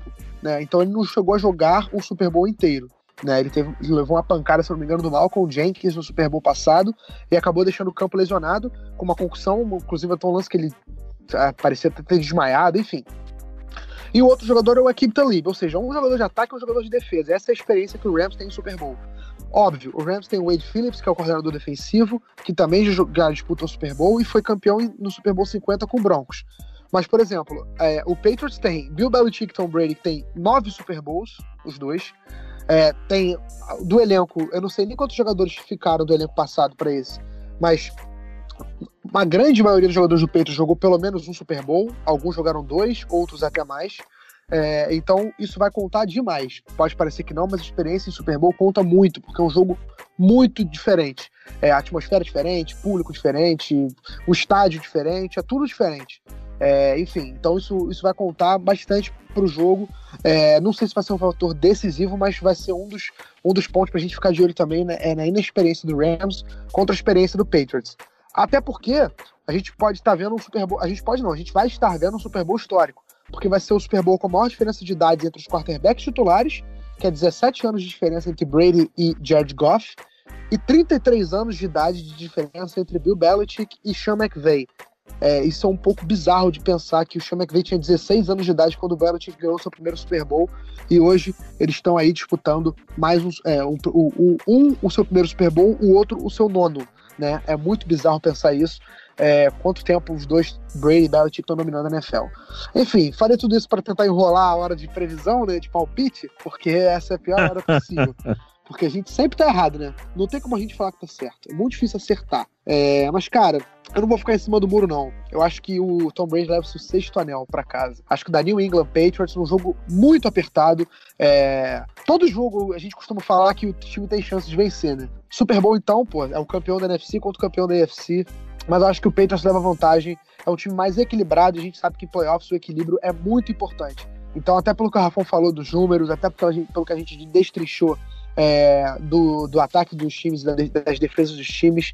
Eu acho que o Patriots é um time um pouco mais equilibrado que o Rams, e acho que esse equilíbrio vai fazer diferença na hora da, do, do apito final, né? na hora da partida de ser, de ser decidida. E também tem o quarterback, o maior quarterback de todos os tempos, enfim. São alguns fatores que fazem o Patriots, na minha opinião, vencedor desse jogo. Apesar de Vegas colocar o Rams como favorito. Pete, suas considerações finais. Cara, eu, eu em minha opinião, tem tudo para ser um jogaço. Tá? A gente trinchou aqui todos os matchups que teremos, tentamos adivinhar coisas que podem acontecer no jogo. É, é uma, uma partida que, cara, é histórica. Tom Brady e, e Bill Belichick buscando o sexto anel, né? Pra empatar com os Steelers em termos de títulos de Super Bowl. Um jogo é o Thanos. que. É o Thanos é o da NFL. Vai ser o sexto é o anel dele pra acabar. É o Thanos da NFL, isso aí. Cara, vai ser um jogo. Eu não acredito que será um jogo em que as equipes vão pontuar mais de 30 de cada lado. Não vejo isso acontecendo, mas também não vejo nenhuma equipe ficando nas dezenas. Vai ser 20 algo a 20 algo cada um. Eu vou seguir com o meu palpite de que em todo o Super Bowl recentemente tem rolado algum lance bizarro em que teve um two-point conversion, ou até mesmo um safety, ou coisas do tipo. Sempre teve algum tipo de lance com, de dois pontos. Então eu vou palpitar um, um, um, um, placar meio esquisito aqui. Assim, é, é, é, é difícil, porque já vou adiantar desde já. Eu erro o resultado de todos os Super Bowls desde os 50. Meu palpite pro 50 eu errei, ganhou o Broncos. 51 eu falei que, que o Falcons ia ganhar. Calma aí, calma aí, calma aí, calma aí. Você errou 50, eu tenho certeza. Você pode negar não, isso até a morte. Não, eu, não. Você fez a psicologia não. reversa, nada vai me convencer ao contrário. Um abraço. Não, não, ó, tá, ó, vamos lá. Duas coisas. Sim, porque todos os palpites estavam sendo o contrário, então eu mantive até o final. Mas eu achava de fato que seria impossível parar o ataque do Panthers. Mas, pra minha felicidade, pode tocar esse aí, o Broncão foi tricampeão, então é isso aí. Mas voltando ao raciocínio, eu errei. 51 achei que o Falcons ia ganhar, eu errei. 52 achei que o Patriots ia ganhar, eu errei. Então, do jeito que tá indo, provavelmente eu vou acabar errando de novo. Mas, dito isso, eu acredito que o placar final será 27 a 25 para o Los Angeles Rams. Esse é meu palpite. Eu acho que essa defesa do Rams consegue arranjar um jeito de atrapalhar o timing do Brady o suficiente, tá? Em alguns momentos cruciais da partida. E o ataque do Rams consegue estabelecer o jogo terrestre. Essa é a chave principal. Que eles conseguem estabelecer o jogo terrestre, conseguem manter essa bola um pouco longe das mãos do Brady, forçá-lo a tentar buscar essa bola mais profundidade e forçá-lo a cometer alguns erros Então acho que o placar final é 27 a 25, Los Angeles Rams com seu primeiro título na volta a LA. Bom, é isso aí. Antes de eu dar o meu palpite, que vai definir, né? Tá empatado. Belt voltou no, no Pets e o Pedro foi de Rams. É, antes de seguir o meu palpite, eu queria agradecer a todo mundo que chegou até esse ponto do programa. Eu sei que não foi um programa tão de fácil comunicação, pode ter sido um pouco denso, com muita informação. Provavelmente demandou a atenção da galera de acompanhar o raciocínio aqui. Mas também tenho a certeza dentro de mim que esse é o conteúdo que faz o Zona FA continuar e que trouxe a, a audiência pra gente.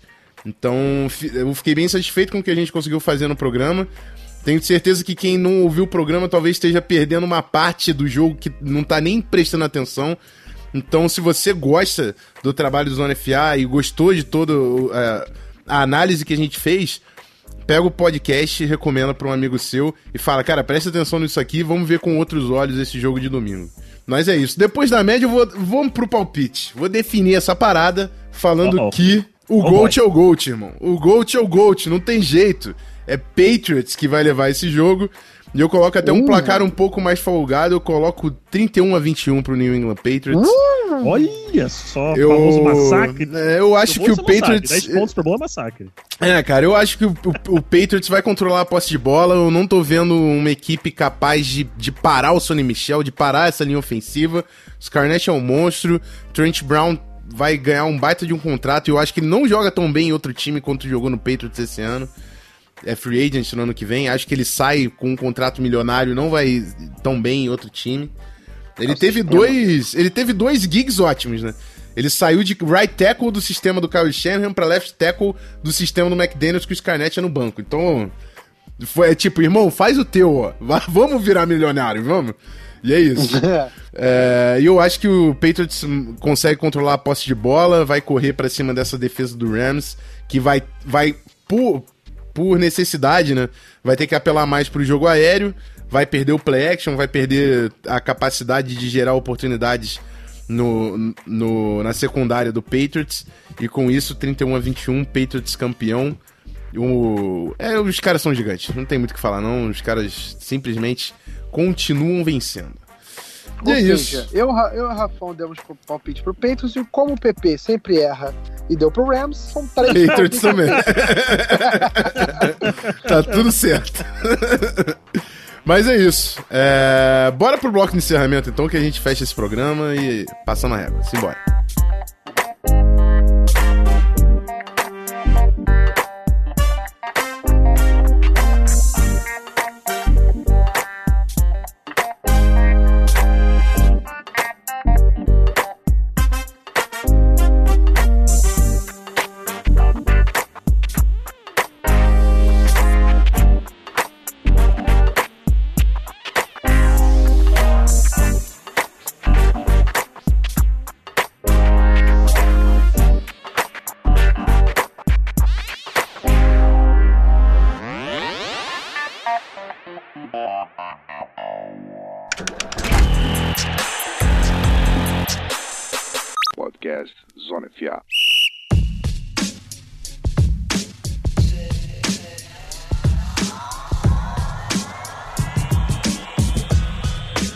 É isso, rapaziada. Final do episódio 97, o Super Bowl Preview. Te falar que todo esse bate-papo bateu uma saudade imensa daquela última transmissão do Super Bowl.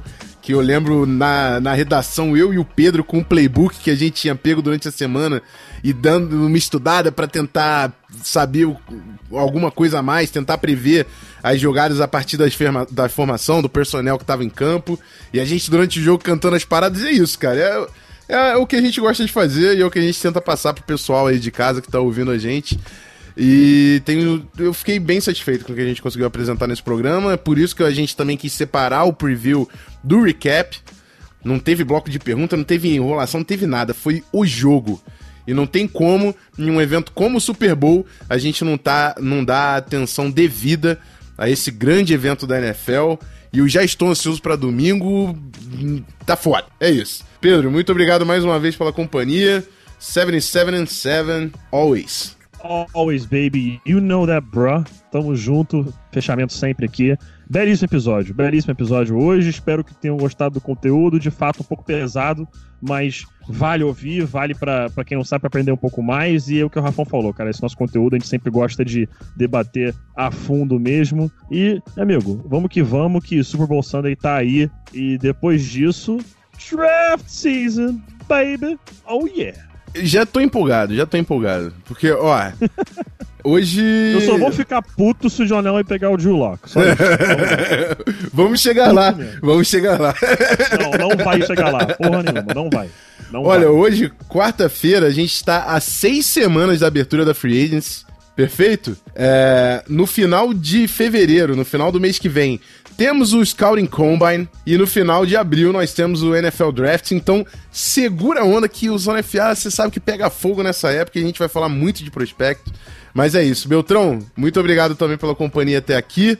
E estamos juntos até o episódio que vem falando sobre o resultado desse grande confronto que a gente analisou aqui. É isso, galera. Bom, meu recado agora é diretamente para você que tá ouvindo a gente. Cara, se você não gostou desse episódio, me desculpa. Não podemos fazer nada melhor que isso. Cara, as análises de Rafão, PP, é, a, a, riqueza de detalhes nas coisas, a forma que eles veem o jogo. Sério, eu, eu, eu fazendo aqui com eles, eu sou um fã também. Não é falsa modéstia, não. Mas enfim, é, espero que a galera tenha. Eu sempre falo isso, né? Mas eu espero que a galera tenha aprendido um pouco também. A galera tenha é, se preparado e visto, e visto que o jogo pode acontecer desse jeito que a gente falou. É, vai ser um jogo muito difícil, vai ser um grande jogo. A gente tá muito, muito na expectativa para que ele aconteça. O Rafa falou que a ansiedade tá foda, tá foda mesmo. É, Super boa, a melhor noite de NFL possível. É, a gente só torce para que seja um grande jogo, cara. Obviamente ninguém aqui torce para um dos times, então a nossa expectativa mesmo é que seja um grande jogo, é, que todo mundo, que ninguém se machuque, que tenham jogadas históricas, que tenhamos momentos históricos, como tivemos o Philly Special no ano passado e outras coisas, enfim. É isso, galera. Até semana que vem com o recap desse jogo. É, com análise também do que aconteceu, do que os times fizeram para ganhar, o que o time fez para perder. E é isso. Um grande abraço a todos. Bom, é, vou reforçar só o convite. O Zona FA está apoiando o evento no Beer House 57, Super Bowl regado com muita solteria. É, vai ter um cardápio exclusivo com comida de estádio para você ter a sensação de estar tá acompanhando o Super Bowl de perto. TV pela casa toda, com som na casa toda, no talo, para você ouvir a transmissão, comer a comida do estádio e encher a cara com muita IPA solteria lá. Então encontra a gente, é Rua Capitão Salomão, número 57, no Maitá. Vai ser um baita evento, domingo estamos lá. E é isso, amigos. Agora o jabá do Zona FA, né? Que vocês já conhecem. Quem puder dar aquela moral, entra no picpay.me barra canal Zona FA, dá uma olhada no nosso pacote, como você pode ajudar o nosso projeto. É, se você tem acesso ao Spotify, segue o podcast por lá. Se você tem acesso ao iTunes, avalia com cinco estrelas e manda um comentário pra gente aumentar o nosso alcance também naquela plataforma. E se você não é, dispõe de nenhuma dessas ferramentas, pega o link desse programa e encaminha para o seu amigo que gosta muito de NFL, que eu tenho certeza que ele vai gostar e vai se interessar pelos detalhes do jogo. É isso, amigos. Passou a régua, acabou, agora é só esperar o grande jogo chegar. E é isso, eu já tô nervoso, não tem jeito. Vou acabar por aqui porque eu não consigo mais, não consigo mais. Até semana que vem. Aquele abraço, fui!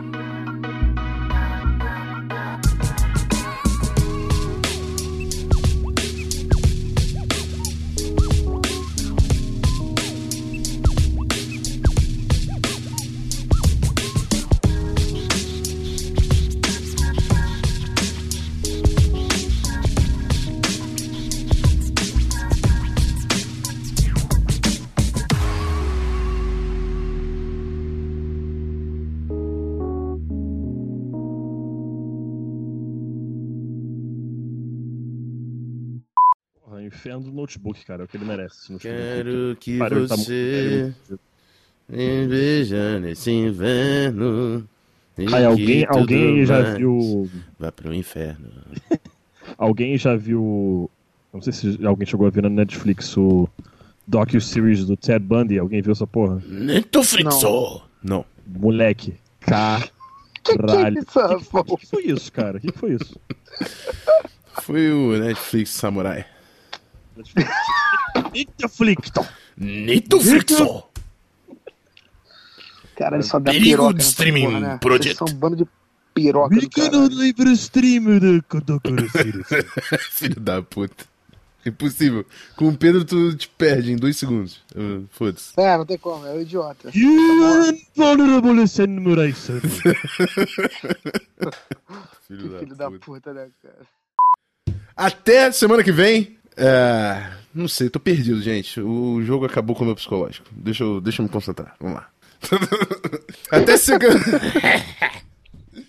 Faltou um samurai pra fechar, viu? Só isso que eu tenho a lamentar. You honorable samurai Super.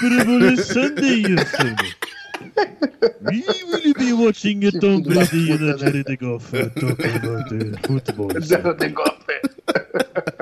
Todo girly will rush football along with a Sonny Michel son. Moleque, para, que eu tô passando mal. já. É, eu podia ficar o dia Gronkowski. inteiro ouvindo esse merda falando isso. Eu vou filho da puta. Gronkowski, son. Cara, isso me lembra o Eleven, cara. Super Pô, é, eu vejo muito anime também, então isso me lembra muito anime, não tem como. Mas é isso, amigos, um prazer, hein? Uma boa noite a todos. Toma assim. Para, para, vamos, para. Pedro. Caralho. Valeu. Valeu, gente. Aquele abraço. Beijo, tchau, tchau.